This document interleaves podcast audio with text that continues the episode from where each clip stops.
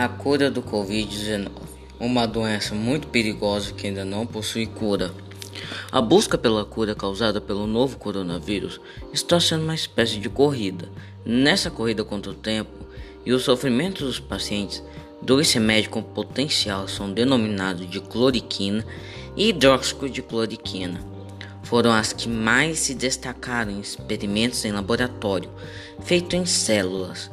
Os cientistas utilizaram compostos usados contra a malária e doenças autoimunes que inibem o vírus SARS-CoV-2. No mês de março, uma pesquisa francesa com 36 contaminados de Covid-19 indicou que todos eles haviam sido curados com a combinação de hidróxido de cloriquina, azitromicina e o antibiótico. De acordo com um dado publicado pela Forbes, há 267 curas sendo pesquisadas para o Covid-19. No momento, a lista inclui vacinas, estudo com anticorpos de infectados e curados.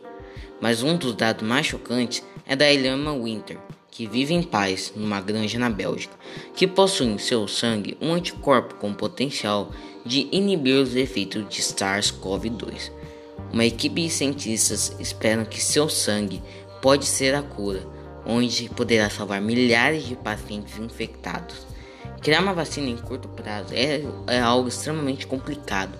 O cientista Lui afirma ter sido criticado pela falta de deficiência da cloriquina e hidróxido de cloriquina. Orem elas, não podem ser consideradas antivirais, também se os defeitos não tiveram toda a solução.